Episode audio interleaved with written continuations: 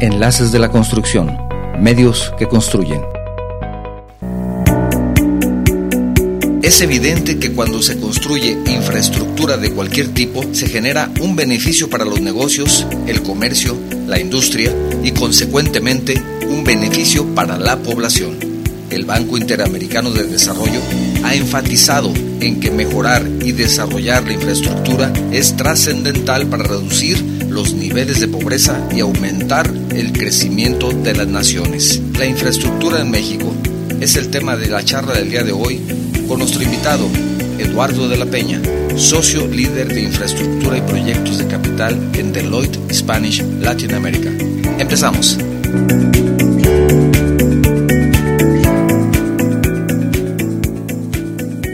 ¿Qué tal? ¿Cómo estás? Muy buen día. Gracias por acompañarnos a un programa más de Enlaces de la Construcción. Soy tu servidor, Octavio Novoa. Estamos transmitiendo de manera simultánea por medio de las plataformas desde nuestro estudio en la ciudad de Guadalajara, Jalisco, México, para todo el mundo, por medio de las plataformas de Guanatos FM Network, Facebook Live y YouTube. Para nuestra audiencia en los Estados Unidos, quiero recordarles que hay un número telefónico al cual ustedes pueden marcar, es una llamada sin costo para ustedes y de esa manera se pueden enlazar también a nuestro programa, escucharlo en el 425-394-7097. Lo repito, 425-394-7097. Ustedes llaman a ese número sin costo si estás en los Estados Unidos y se enlazan de manera directa a nuestro programa. Si lo que deseas es enviarnos un mensaje con tu comentario, tenemos tres vías. La primera de ellas es un mensaje vía WhatsApp al 33 29 52 55 22. 33 29 52 55 22. Si tu mensaje es de fuera de la República Mexicana, no olvides agregar el prefijo 521 si estás utilizando el día de hoy para vernos y escucharnos la plataforma de Facebook o de YouTube, también por esos medios puedes enviarnos tus mensajes. El Banco Interamericano de Desarrollo ha enfatizado en que mejorar la infraestructura existente en países en desarrollo es trascendental para reducir los niveles de pobreza y aumentar el crecimiento de estas naciones. El tema del día de hoy es la infraestructura en México y para hablar al respecto nos acompaña Eduardo de la Peña. Él es socio líder de infraestructura y proyectos de capital en Deloitte Spanish Latinoamérica. Gracias, Eduardo, por acompañarnos el día de hoy. Es un gusto que nos acompañes al programa. ¿Cómo estás? Muy bien, buenos días a todos. Igual, gracias por la invitación. Muy emocionado de poder platicar de, de este tema. Gracias, gracias Eduardo. ¿Te encuentras en Ciudad de México? Ciudad de México, estamos aquí basados en, en, Torre Mayor. Muy bien. Y este, con un buen clima el día de hoy, buena luz, así que un buen día en la Ciudad de México. qué bien, qué bien. Me da gusto. Pues, nuevamente, manifestaciones. Te agradezco nuevamente que nos acompañes el día de hoy para charlar de este tema tan interesante y, y sobre todo trascendente. Es evidente para muchos de nosotros lo que dice precisamente el Banco Interamericano de Desarrollo, que cuando se construye infraestructura de cualquier tipo, se genera un beneficio para los negocios, un beneficio para el comercio, para la industria y consecuentemente, que creo que ese debe de ser la finalidad, un beneficio para la población. ¿Qué, qué opinas al respecto? ¿Cuál es el motivo de realizar una, de construir algo, cualquier tipo de infraestructura? Mira, eh, realmente sin, sin la infraestructura, la infraestructura es, siempre lo comparo como con un organismo viviente. Entonces, tú tienes el mundo, que es un mundo con personas, con organismos, y realmente la infraestructura sería como la columna vertebral que une eso, los nervios que conectan y que comunican, los órganos que producen cosas. Entonces, la infraestructura es lo que le da soporte básicamente a la, a la, civilización. Y si tú te remontas a la historia, realmente las civilizaciones que han triunfado o que han perdurado o que han dejado algún legado, todas tienen la particularidad de haber dado un énfasis invertido en la infraestructura, ¿no? Desde, por ejemplo, los caminos romanos que les permitieron, pues, este, entre otras cosas, para un tema militar, pero también para un tema de comercio, eh, los caminos blancos en, el mundo maya, los, los este, eh, también tienes, por ejemplo, los acueductos, ¿no? Eh, tienes este, los jardines este, incas que permitieron este, Machu Picchu justamente poder tener una agricultura hasta cierto punto resiliente y sustentable. Entonces, la infraestructura es la que le da básicamente soporte a la civilización y a, las necesidades que tenemos como, como seres humanos, ¿no? Sí, y, ejemplos, como tú dices, hay muchísimos, no solamente en otras partes del mundo, sino también en México, aunque en ocasiones nos, nos eh, referimos a programas de infraestructura que son muy ambiciosos en otros lugares del mundo, como porque son como un ejemplo, ¿verdad? Pero no quiere decir que, que en México tampoco existan etapas en donde se hayan realizado grandes esfuerzos de infraestructura, pero en este momento, ¿cuál es la situación actual de la infraestructura en nuestro país? Mira, yo te diría, y, justamente, ¿no? O sea, hay muchos rankings y, como dicen, a veces a, la gente no le gustan los rankings de la misma manera que cuando eras estudiante y no te sacabas la calificación que esperas, a lo mejor dices, oye, pues este ranking no y el profesor no es justo en calificar, pero es lo que hay. Y tienes el, ranking del foro de competitividad del World Economic Forum, que tienes un ranking en infraestructura y tienes un ranking en, este, específicamente también, en, o sea, competitividad global y luego lo parte en infraestructura. Y todavía luego lo habría bastante en modos de transporte. Entonces, de manera general, realmente te diría que, no estamos en el lugar donde deberíamos estar en relación a nuestro tamaño de economía, ¿no? Entonces, si somos la economía número 11, 12, por ahí hemos variado, pues deberíamos estar cuando menos en esos lugares en, infraestructura y competitividad y no estamos, ¿no? Algo que es bien interesante es cuando tú graficas, que lo hemos hecho, cuánto se gasta en infraestructura o cuánto se eleva la competitividad en infraestructura y cuánto es el desarrollo de bienestar, que claro, aquí bienestar nosotros lo podemos identificar como el índice de desarrollo humano, hay una relación directa, ¿no? Entre más se invierte en infraestructura, más competitividad hay, más crecimiento económico y por tanto también más bienestar. Eh, hablando de sectores, te digo, la, calidad de infraestructura en México, yo creo, claro que se han hecho grandes esfuerzos. Eh, ha habido programas bastante ambiciosos, unos más, unos menos. Y ya cuando vas viendo por modos de transporte, por ejemplo, tuvimos una época en la que el sector portuario creció bastante, tuvimos un crecimiento, digamos, de, bastante competitividad y recientemente ha empezado a, caer y a mantenerse casi estable. Carreteras eh, es donde de todos los modos de infraestructura que se analizan, es donde mejor estamos y en carreteras hemos subido bastante, tanto en cantidad como en calidad, pero hemos llegado otra vez a un, punto donde estamos ahí más o menos, más o menos planos.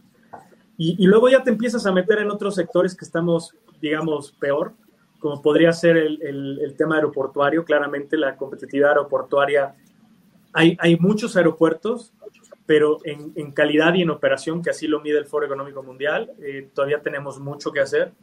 Eh, telecomunicaciones, eh, no estamos tan mal como pensaríamos, pero nos quedan muchos temas en infraestructura de conectividad, sobre todo rural, eh, en acceso a Internet, por ejemplo. Y salud, hubo un esfuerzo muy grande en hace como 3, 4 años, salieron unos procesos de propuestas no solicitadas del IMSS el ISTE y se construyeron más o menos, no recuerdo el número de camas, pero fueron como cinco hospitales, ¿no? cinco o seis hospitales, pero el programa original eran 10, 15. Y, temas como la pandemia te hacen darte cuenta que toda esa preparación previa es justamente para momentos como estos. Entonces, salud también está muy, muy deprimido. Y otro de los sectores que normalmente luego no ponen mucha atención o no salen en los medios eh, solo cuando hay problemas es el tema de agua. Eh, el tema de agua es un tema crítico en México. Hay muchos estados que tienen eh, una situación de, estrés hídrico serio, estados en el norte sobre todo. Y esto no solamente impacta el tema de salud, el tema de, acceso al agua universal, que es un derecho, también te impacta economías locales, ¿no?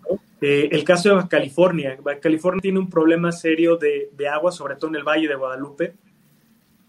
se está explotando tanto el manto freático que puede llegar a un punto en cinco años donde ya no se puede extraer más o se va a contaminar con agua de mar y entonces, pues básicamente eh, toda la industria del vino se va a venir abajo, ¿no? Entonces, yo te diría, no estamos donde deberíamos estar, más o menos gastamos un 3% del PIB en infraestructura, a veces nos vamos al 2.5, 3, 3.2. La administración pasada este, intentaba llevar este número al 5%, la realidad es que no llegó. Y, esta administración, pues todavía falta ver cómo cierra, ¿no? Pero para que te des una idea, eso, o sea, más o menos invertimos el 3% en el PIB, pero deberíamos estar invirtiendo entre el 5 y el 6%. O sea. Y, y gran parte también de este problema, Octavio, es la participación privada. El gap de infraestructura a nivel mundial y en México depende mucho de la participación privada y hay un gap ahí que si quieres ahorita platicamos, ¿no? Pero en general no estamos como deberíamos estar. Hay sectores más fuertes que otros, como pueden ser transporte. Eh, acceso, por ejemplo, a electricidad es muy bueno, pero, pero el acceso en cuanto a porcentaje de población, pero tienes otros sectores que están muy, muy, muy deprimidos y pueden representar un problema realmente grave en los próximos años. Ahora, para todos estos temas de la infraestructura, son temas que particularmente tienen una característica que es que hay que planear y esa planeación tiene un largo tiempo, no es una planeación que tengas que decir, ah, bueno, y voy a, construir una casa y tardo tres meses en hacer el proyecto, dos meses y la construyo. O sea, por supuesto, todo es proporcional. Pero en el caso de la infraestructura y más infraestructura de un país, simplemente para llegar al, inicio de una obra son años de planeación. Entonces, si tú me mencionas en este momento que tenemos una, ya no hay ni siquiera una curva ascendente ni descendente, sino que estamos en una línea recta horizontal donde no hay crecimiento, esto me parece que es, hay que considerarlo porque es de vital importancia para el crecimiento del país, puesto que si empezamos a planear los temas que tú más has mencionado de infraestructura hasta este momento, ahorita, hoy, pues tal vez pudiéramos iniciar alguna obra trascendente dentro de cuatro o cinco años, ¿no? Sí, totalmente. Y, esto, estaba leyendo un, libro de, de, Yuval Noah Harari, el que escribió Sapiens, el que escribió Modeus y tiene un libro de, de lecciones para el siglo XXI, ¿no? Y analizaba y justo decía, el ser humano es muy malo para, para pensar a largo plazo. Eh, el ser humano es bueno evolutivamente nada más para pensar en, el problema de enfrente, ¿no? En el viene este león me va a comer o, viene este fuego y me va a quemar. Reaccionar a corto plazo a las urgencias eh, es, digamos, un proceso evolutivo que tenemos y un chip que tenemos muy, muy básico, muy primitivo. Y lo malo es que cuando no te das cuenta de eso, lo llevas a cualquier actividad humana, incluso también este, justo a la infraestructura. Entonces dices, oye, pues ya tengo una urgencia, se cayó el puente, pues hay que hacerlo, ¿no? Claro, porque, pero no puedes anticipar o, no tenemos este chip de anticiparnos a lo que va a venir para evitar ese problema, ¿no? Entonces tenemos que hacer un esfuerzo serio, como dices, de planificación a largo plazo, pero largo plazo no es un sexenio, ¿no?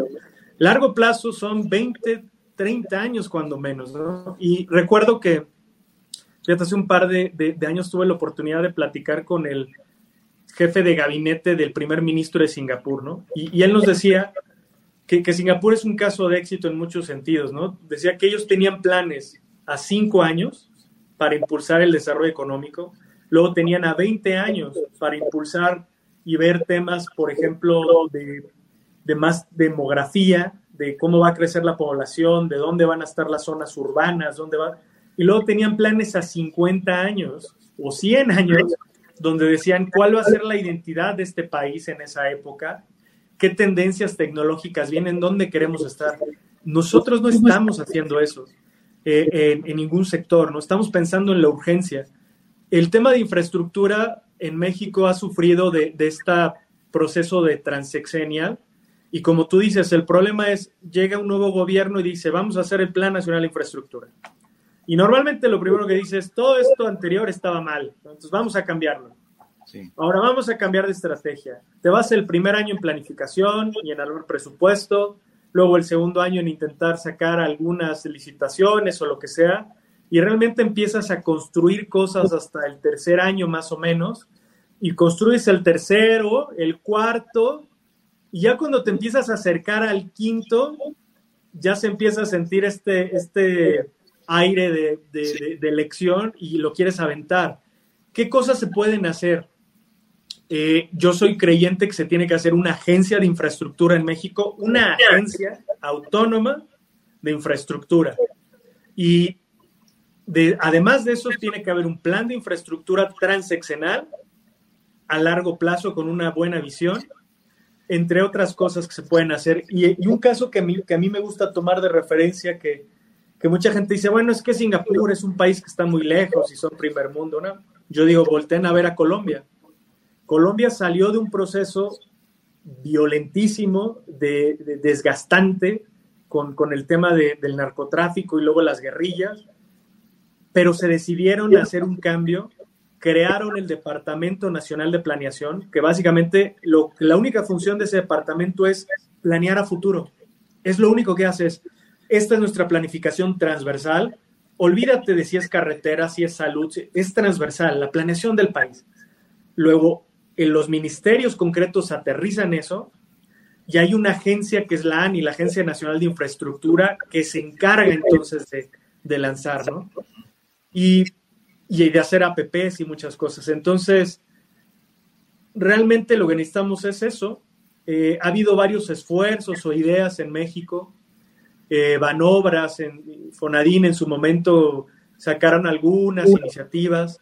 Eh, el Colegio de Ingenieros Mexicanos tiene esta idea de crear como un observatorio, agencia, lo cual es una gran idea, pero tenemos que, hacer esto institucional, ¿no? Y, claro, está el debate de decir, oye, es crear burocracia, es crear una institución costosa. Y yo siempre digo que, no, no, es un tema de, de, de caro o barato, es un tema del retorno de inversión.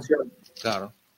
Entonces, necesitamos poner mecanismos para planificar y para implementar. Y, yo, si me preguntas, Octavio, sería una agencia de infraestructura eh, y un plan transeccional, por lo menos, ¿no? Sí.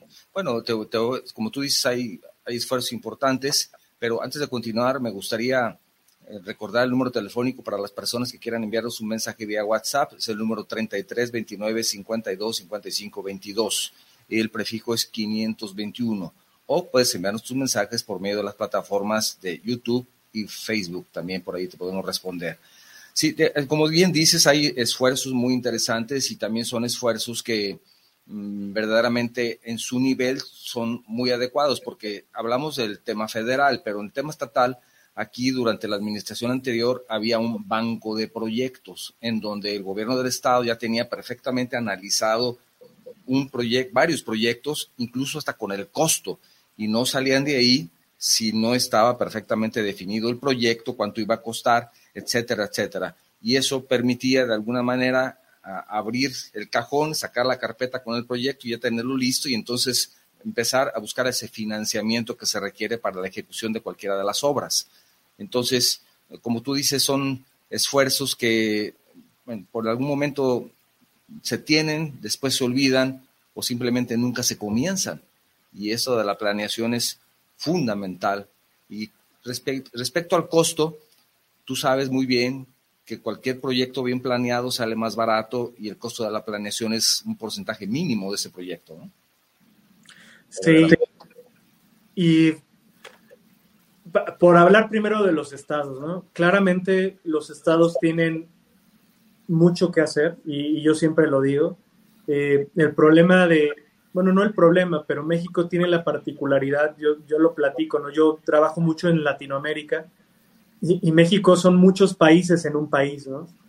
Eh, si los comparas en tamaño, somos más relevantes algunos estados que muchos países de Latinoamérica. Entonces, claro que hay un tema normativo y, legal donde, donde no pueden actuar en ciertas partes de la infraestructura, ¿no? La conectividad federal, pues ahí el Estado poco puede hacer o puede influir Pero dentro del Estado hay muchas cosas que se pueden hacer y, hay estados que me parece que están haciendo grandes esfuerzos, ¿no?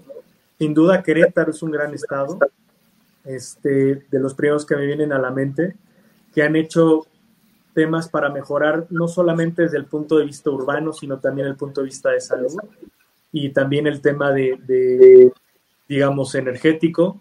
Guanajuato, eh, de hecho nosotros trabajamos haciendo el plan estatal de energía y la premisa era, oye, vamos a hacer un plan para reducir los gases de efecto invernadero, ¿no?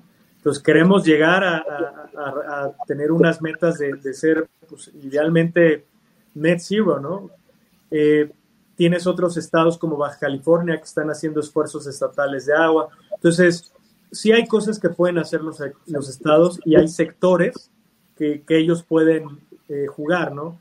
Algo que yo siempre, otro ejemplo de proyectos que a lo mejor son no tan de infra tradicional, pero que son importantes, es el tema de energía. Proyectos de eficiencia energética y generación distribuida, que por decirlo más sencillo, es básicamente programas de ahorro y poner paneles solares en edificios.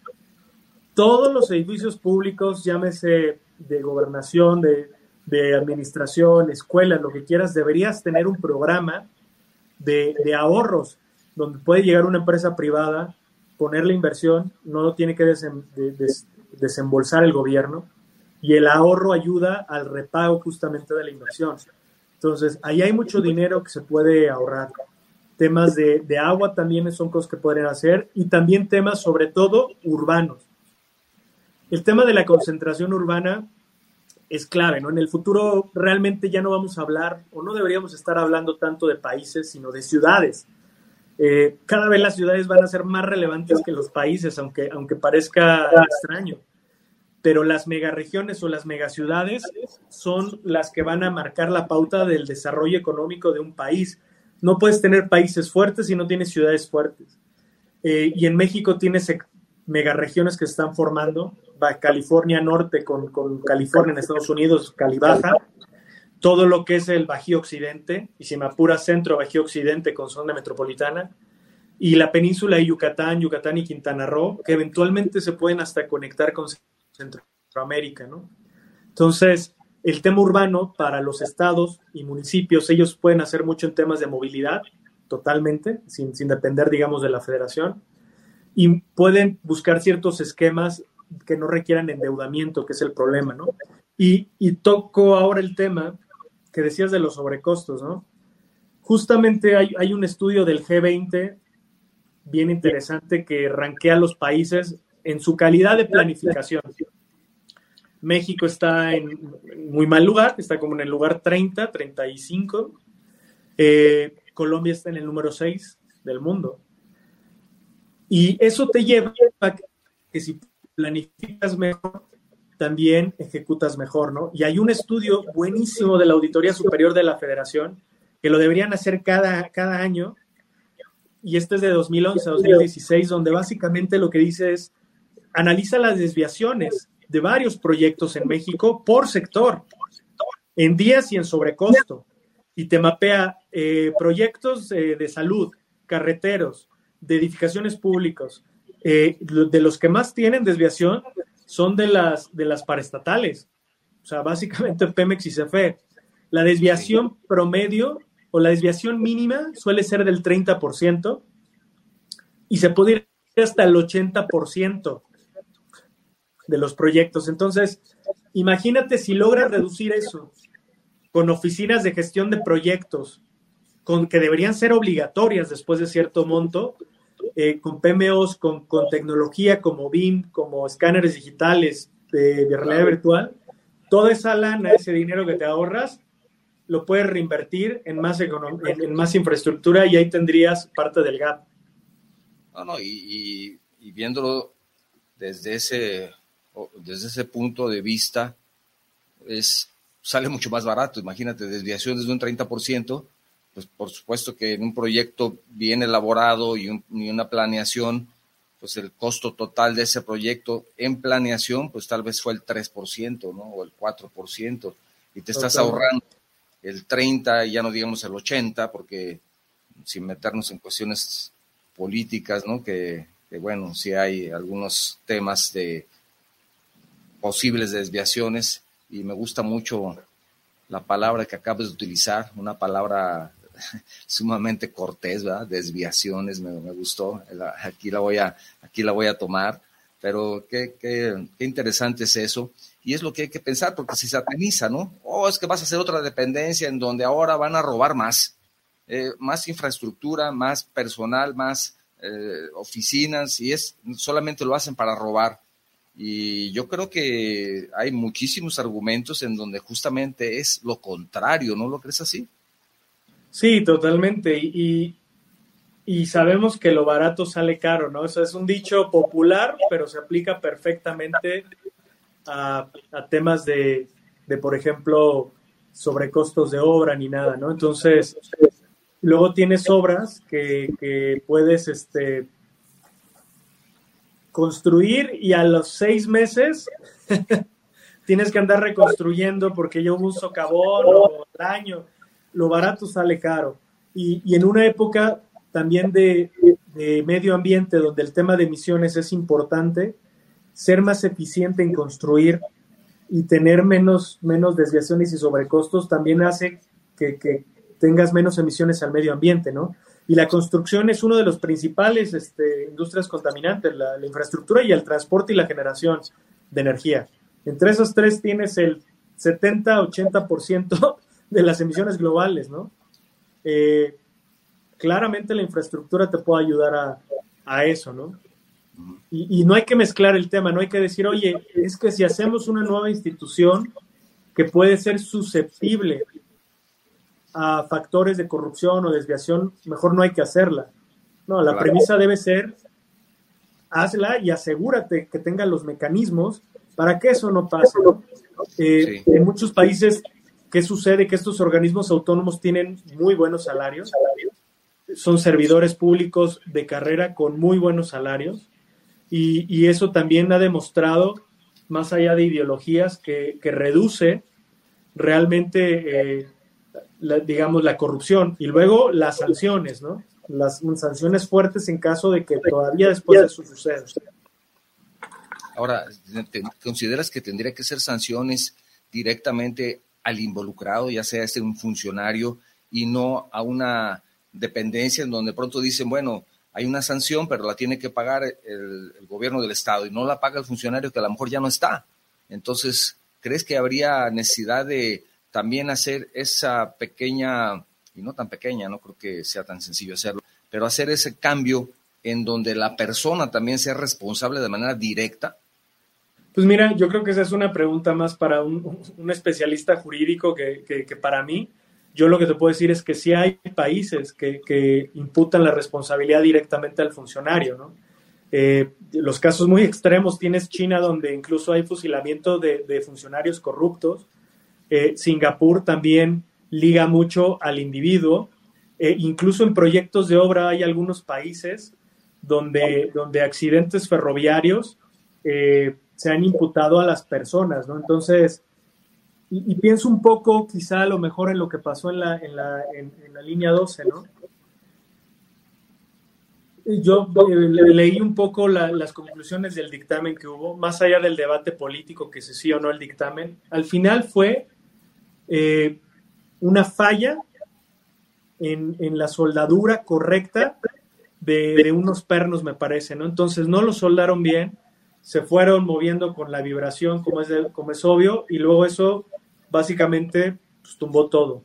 Esa soldadura no la hizo una empresa, no la hizo el gobierno, esa soldadura la hizo una persona o un par de personas.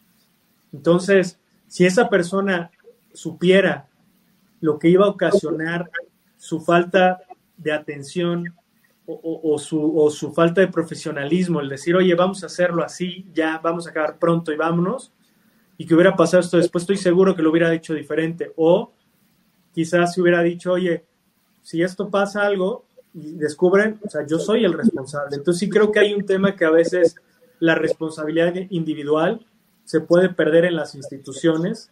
Eh, no sé si sea la solución cambiar en, México la forma de hacer eso, pero, pero sí es un tema de, de, responsabilidad individual, ¿no? Porque realmente las decisiones y las acciones, pues no las toman las instituciones, las instituciones son un conjunto de personas, al final son individuos los que toman las decisiones.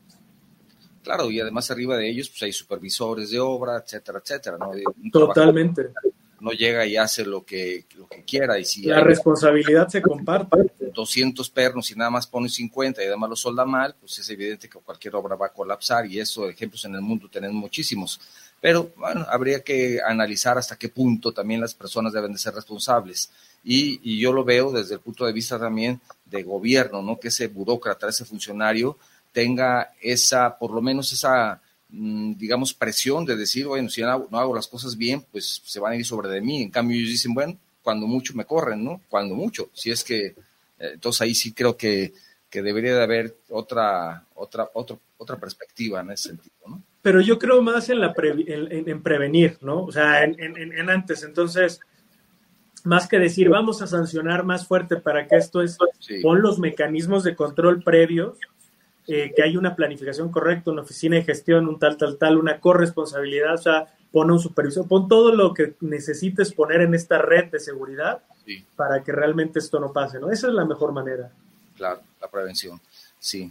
Voy a recordar por última vez el número telefónico para mensajes vía WhatsApp, es el 33 29 52 55 22, el prefijo 521, si tu mensaje es de fuera de la República Mexicana, también tenemos disponible las nuestras plataformas de Facebook y YouTube. Si nos quieres enviar un mensaje con tu comentario, con todo gusto lo responderemos. Quiero preguntarte también, tú hablabas hace un momento de algunos ejemplos de otros países, hablabas de Colombia, igual hablabas de Singapur, pero ¿hasta qué punto es importante conocer las tendencias en el mundo para en un momento dado replicarlas, lo bueno y desechar lo malo en nuestro país? No, es, es, es básico, o sea, es, es, clave. Y normalmente a veces decimos, bueno, es que yo no soy Singapur, yo no soy Colombia, México es diferente. A ver, cada país es diferente, ¿no? O sea, eso es una premisa obvia, no es necesario decirla. Entonces, cada país es diferente, pero lo único que tenemos para planear a futuro es la experiencia del pasado y la, y la, y la reflexión de las, de las tendencias que vienen. Entonces, no puedes hacer infraestructura o tomar decisiones claves para México si no sabes qué tendencias globales están pasando y si no entiendes las lecciones que, han vivido otros países, ¿no? Y eso no solo en infra, en cualquier tema, ¿no? Eh, y, hay, y hay que salir a ver, hay que entender, ¿no? Entonces, ves lo que pasó en China, en las zonas económicas especiales, en Shenzhen, tomas algo, ves lo que pasó a lo mejor en Singapur con programas sociales de vivienda y lo tomas, ves lo que hizo Colombia en planificación de infraestructura, lo tomas, ves lo que hizo este, Inglaterra ¿no? en la época donde financió con asociaciones público-privadas. Eh, hay muchísimos ejemplos de cosas que han funcionado y lo que uno tiene que hacer es reflexionar para aplicar a México lo que tenga sentido, ¿no? Y también luego estamos muy, muy metidos en, nosotros, en nuestro estado, en nuestro país, y pensamos que no, que no, que somos ajenos al mundo, pero eso no es cierto, ¿no? Y, yo siempre, cuando doy pláticas, me encanta empezar con una foto del mundo, donde se ven las fronteras de los países, eh, y luego se ve la siguiente foto del mundo de noche, con luces prendidas, y realmente les digo, las fronteras son un invento humano. Cuando, cuando se creó las Naciones Unidas, la, la carta original afirmaron que es 47, 50 países. Hoy somos como 190. Las geografías cambian, ¿no? Estoy hablando de procesos de cientos de años, de 100 años en el futuro, pero cambian. Entonces, lo que importa realmente es el, el, desarrollo económico y el bienestar, ¿no? ¿Dónde están esas luces? ¿Dónde están los polos de desarrollo? Entonces, tienes que salir a ver esas lecciones y hay mucho que nos sirve a México y luego usar el criterio para adaptarlo a, nuestros recursos y a nuestra situación. Pero, pero no podemos hacer nada si no, si no, si no aprendemos lo que, lo que han pasado otros. Tomar los ejemplos, como tú dices, y lo que es bueno, pero también tomar los ejemplos malos, ¿no? Y no cometer esos errores. También, o sea, te aprendes igual o más de los errores, eso también siempre lo digo, ¿no? Sí.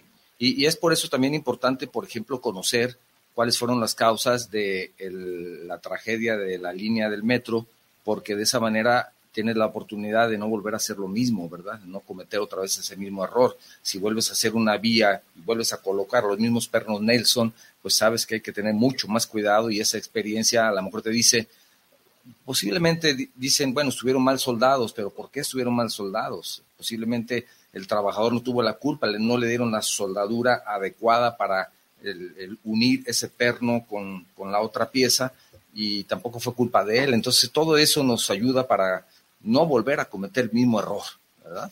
Sí, y hay lecciones también en planificación, ¿no? En, estructuración financiera de proyectos, las asociaciones público-privadas, las APPs que, han sido a veces este, adoradas y otras veces satanizadas, ¿no?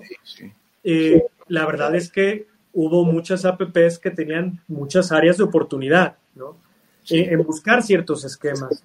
Eh, y lo vemos en el sector salud, o sea, no es lo mismo construir un hospital nuevo de cero, donde la demanda no está aprobada, no sabes cuánta gente va a ir realmente y eso pasó, la construyes con, un pago de capacidad garantizada y tienes un eh, hospital increíble, perfecto, eh, limpiecito, de último, con buenos equipos, pero no tienes médicos que te operen eh, y no tienes pacientes porque no quieren ir, porque quieren ir a su clínica que está de toda la vida. Entonces se aprendió de eso, yo creo, o se debe aprender, y cuando se hacen sustituciones de hospitales, pues ahí sí tiene más sentido porque ya tienes una demanda aprobada, ya está más controlado. Entonces, lo cierto es que también estamos aprendiendo, Octavio. Eh, a, mí me, me, da mucha risa también luego, o, me, parece un poco soberbio la gente que dice, es que yo soy experto en salud, ¿eh? yo soy experto en carretera a lo mejor eres experto hace 5, 10, 20 años, pero nadie es experto en el futuro. Claro. Nadie es experto en el futuro. Y, y, digamos, estamos aprendiendo, hay que innovar, hay que traer lecciones y hay que aplicar criterio, ¿no? Pero tampoco, también hay que ser lo suficientemente humilde para reconocer justamente qué cosas se han hecho mal en el pasado para cambiarlas y, simplemente la pandemia nos ha dejado un gran aprendizaje y esto está motivando a que se estén cambiando muchísimas de las normas de construcción y sobre todo también en proyectos arquitectónicos, ¿no? Ahora está cambiando completamente. Simplemente el tema hospitalario está cambiando completamente. Ya los arquitectos están pensando en, en nuevas opciones de diseño que precisamente nos han dejado como experiencia esta pandemia, no tener lugares cerrados, etcétera, o las oficinas o los restaurantes, los aforos en un restaurante ahora ya no pueden ser igual que antes, entonces se procura tener ambientes diferentes. Los arquitectos están trabajando fuertemente en ese aprendizaje que nos ha dejado esta pandemia y de ahí, pues los ingenieros y de ahí la cuestión económica, etcétera. O sea, es un, un gran aprendizaje, como muy bien lo dices, que nos ha dejado justamente esta pandemia que nadie esperaba, ¿verdad? Ahora sí que imposible saber que eso se iba a presentar. Y, mira, yo, yo la, pandemia fue como un espejo, ¿no? Entonces de repente dices, oye, estoy gordo, estoy flaco, no sé cómo estoy, ¿no? Pues oye, párate frente a un espejo. La pandemia fue un espejo. Oye, ¿cómo está México en salud? ¿Cómo está México en Internet? ¿Cómo está México en bla, bla, bla, bla, bla? Ahí te va la pandemia, no te puedes engañar. Entonces, viste deficiencias en los sistemas de salud, pero también, y, aquí es donde entra el componente social y bienestar de la infraestructura. La mala infraestructura siempre le pega más a quien menos tiene. Eh, la conectividad de Internet, cuando, las, cuando se fueron todas las clases a aulas virtuales, ¿Qué pasaba con la gente que no tenía internet en su casa? Con los niños que no tenían laptop, con los que no se podían conectar. Pues fueron los más rezagados, ¿no?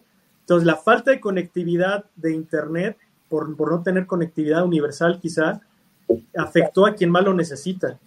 Eh, ¿A quién afecta mucho los desplazamientos o la falta de conectividad terrestre? Pues también a la gente que igual y no puede comprar un boleto de avión, ¿no?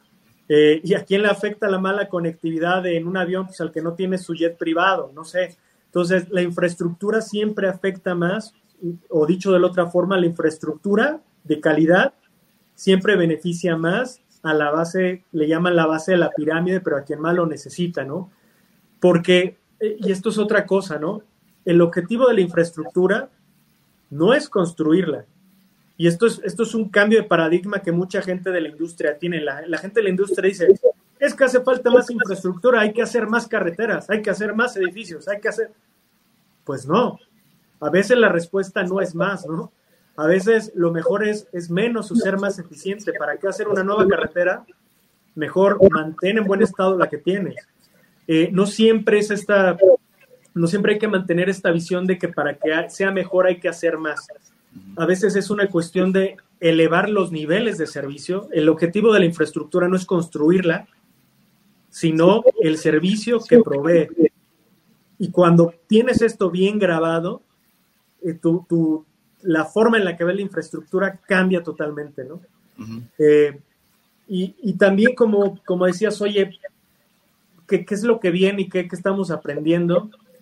Cuando decías los cambios que están haciendo los arquitectos en espacios ventilados, en estas cosas, también pensamos que tenemos todo resuelto y que sabemos tanto y que somos ingenieros y doctores y tenemos investigaciones, entonces somos tan inteligentes que, que ya lo sabemos todo.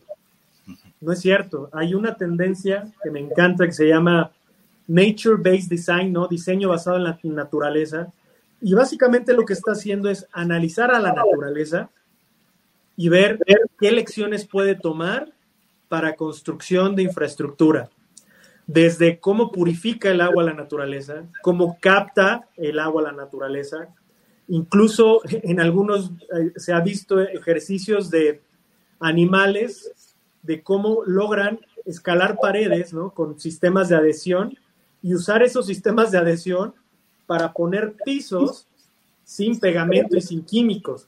Entonces, y, decíamos, y, decía la persona, una persona en una plática que escuché, dice, no puedes competir contra la naturaleza. Uno, en tamaño y en escala, y dos, en, en, inversión, en investigación y desarrollo, decía la naturaleza tiene millones de años en investigación y desarrollo. Y, la, empresa más exitosa o la que más gasta pues, tendrá un par de billones de dólares, ¿no? No se compara y 20 años. Entonces, voltear a ver soluciones, incluso no solo de otros países, sino de tiempos atrás, de la naturaleza, también es muy importante, ¿no? Por ejemplo, yo, estamos haciendo muchos proyectos de ciudades inteligentes y la mayoría de la gente piensa que una ciudad inteligente es mucha tecnología. Una ciudad inteligente es la que da buenos servicios a sus ciudadanos, mejora su calidad de vida y es operativamente buena. Y hay ejemplos de soluciones inteligentes hasta en el pasado, ¿no? Hay, un pueblo, me acuerdo mucho, una ciudad en, Brasil, que tenía un problema muy serio de contaminación porque no había drenaje y la gente tiraba en las noches sus desperdicios ahí a la calle y amanecía pestoso y enfermedades. Lo que hicieron fue hacer una especie de canal, una inclinación de todas las calles y por las noches cuando subía la marea, digo, no estoy diciendo que sea bueno, pero subía la marea y barría todo eso. Entonces, hay que pensar en, soluciones también basadas en la naturaleza y en infraestructura sostenible. Ya estas ingenierías que, conocemos van a dejar de existir y, también la ingeniería en México tiene que ponerse al día en, estas tendencias. Claro claro, la ingeniería, la arquitectura y todas las disciplinas que están ya ahora pues, prácticamente interconectadas, ¿no? Si lo decimos de un tema de infraestructura, ya no hay posibilidad de, por ejemplo, regresamos al tema médico, de infraestructura médica. Está cambiando por la pandemia las enseñanzas que nos dejó y ahora un, un arquitecto dice pues ahora debemos de tener estas condiciones para poder afrontar de nuevo una enfermedad similar, puede llegar otras, pero con una, de una mejor forma. Entonces ahí entra el ingeniero, bueno, ahora cómo lo vamos a construir, lo vamos a construir así, lo vamos a construir. Pero entonces llega el de costos, bueno, pero ¿cuánto va a costar esto? Y luego llega el financiero, ¿y cómo lo vamos a financiar? Si ahora vamos a tener un sobrecosto, o va a ser menos, o va a ser más.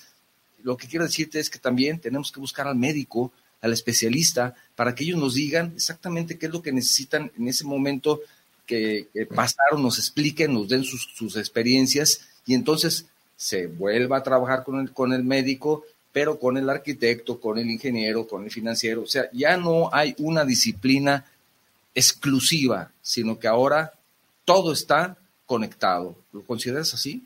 Pero, pero le diste en el clavo porque, porque te juro que, yo creo que, mira, eh, las estructuras sociales, si los quieres llamar así, llámale empresa, llámale lo que quieras, pues históricamente han tenido una forma piramidal.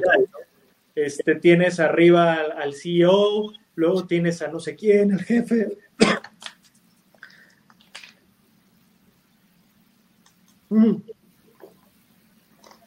Estas estructuras están cambiando a una estructura más en red, como una especie de, sistema neuronal, donde varios focos se interconectan entre sí mismos, ¿no?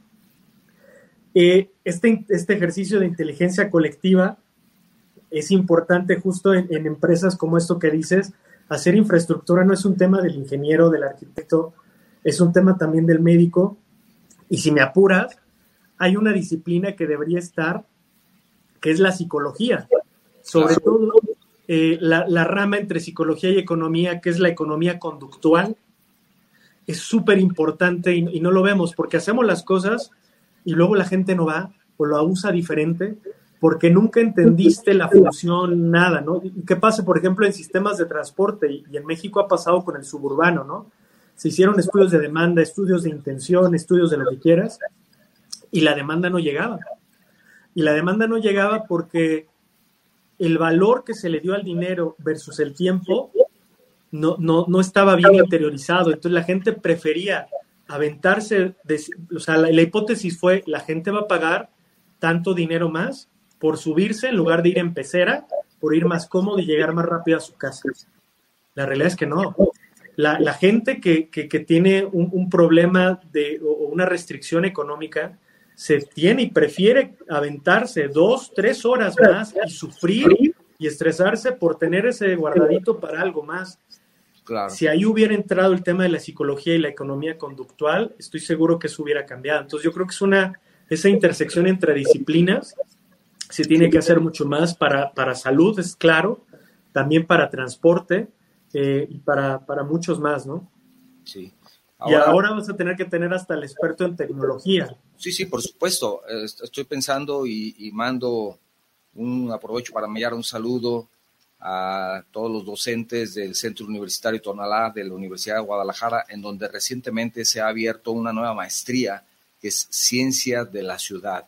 Y ahí justamente se mezclan todas las disciplinas. Hay abogados, hay médicos, hay ingenieros, hay cualquier persona que le interese la ciudad, sin importar cuál sea su especialidad. Fíjate que, eh, y es una nueva, lo están haciendo, una nueva maestría junto con el, MIT, el tecnológico de Massachusetts, y está muy interesante, pero lo más interesante de esto es que están vinculando diferentes especialidades en la ciencia de la ciudad para poder hacer esa maestría. Entonces, tú dices, ¿es solamente para ingenieros, arquitectos? No, puedes ir aunque seas veterinario, ¿no? Fíjate qué, importante es ahora esa mm, red que bien le llamas entre tantas disciplinas y bueno, es, es un tema también, es un tema también que hemos tratado aquí, muy interesante. Nos, y, tiempo, em, si me permites, Eduardo, me gustaría, no me gustaría que quedara, hay muchos temas más, y,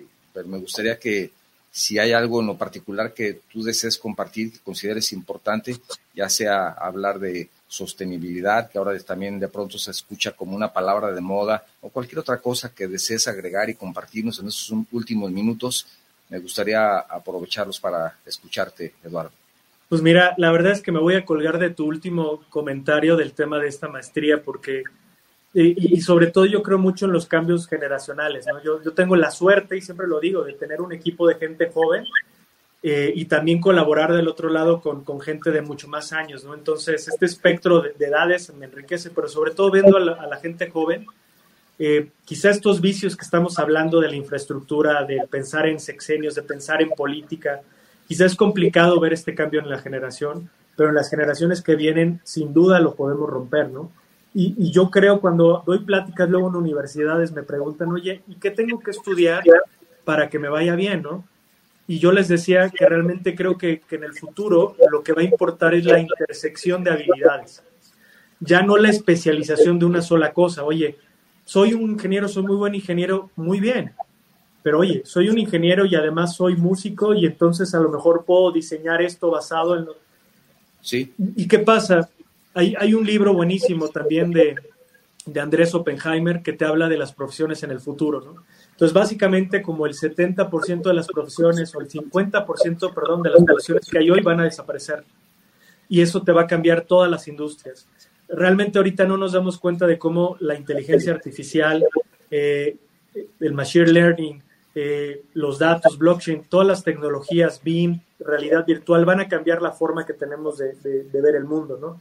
Entonces, eh, toda, que, y decía una frase que me encantó que decía, si tú puedes explicar lo que haces, posiblemente pierdas tu trabajo contra una máquina.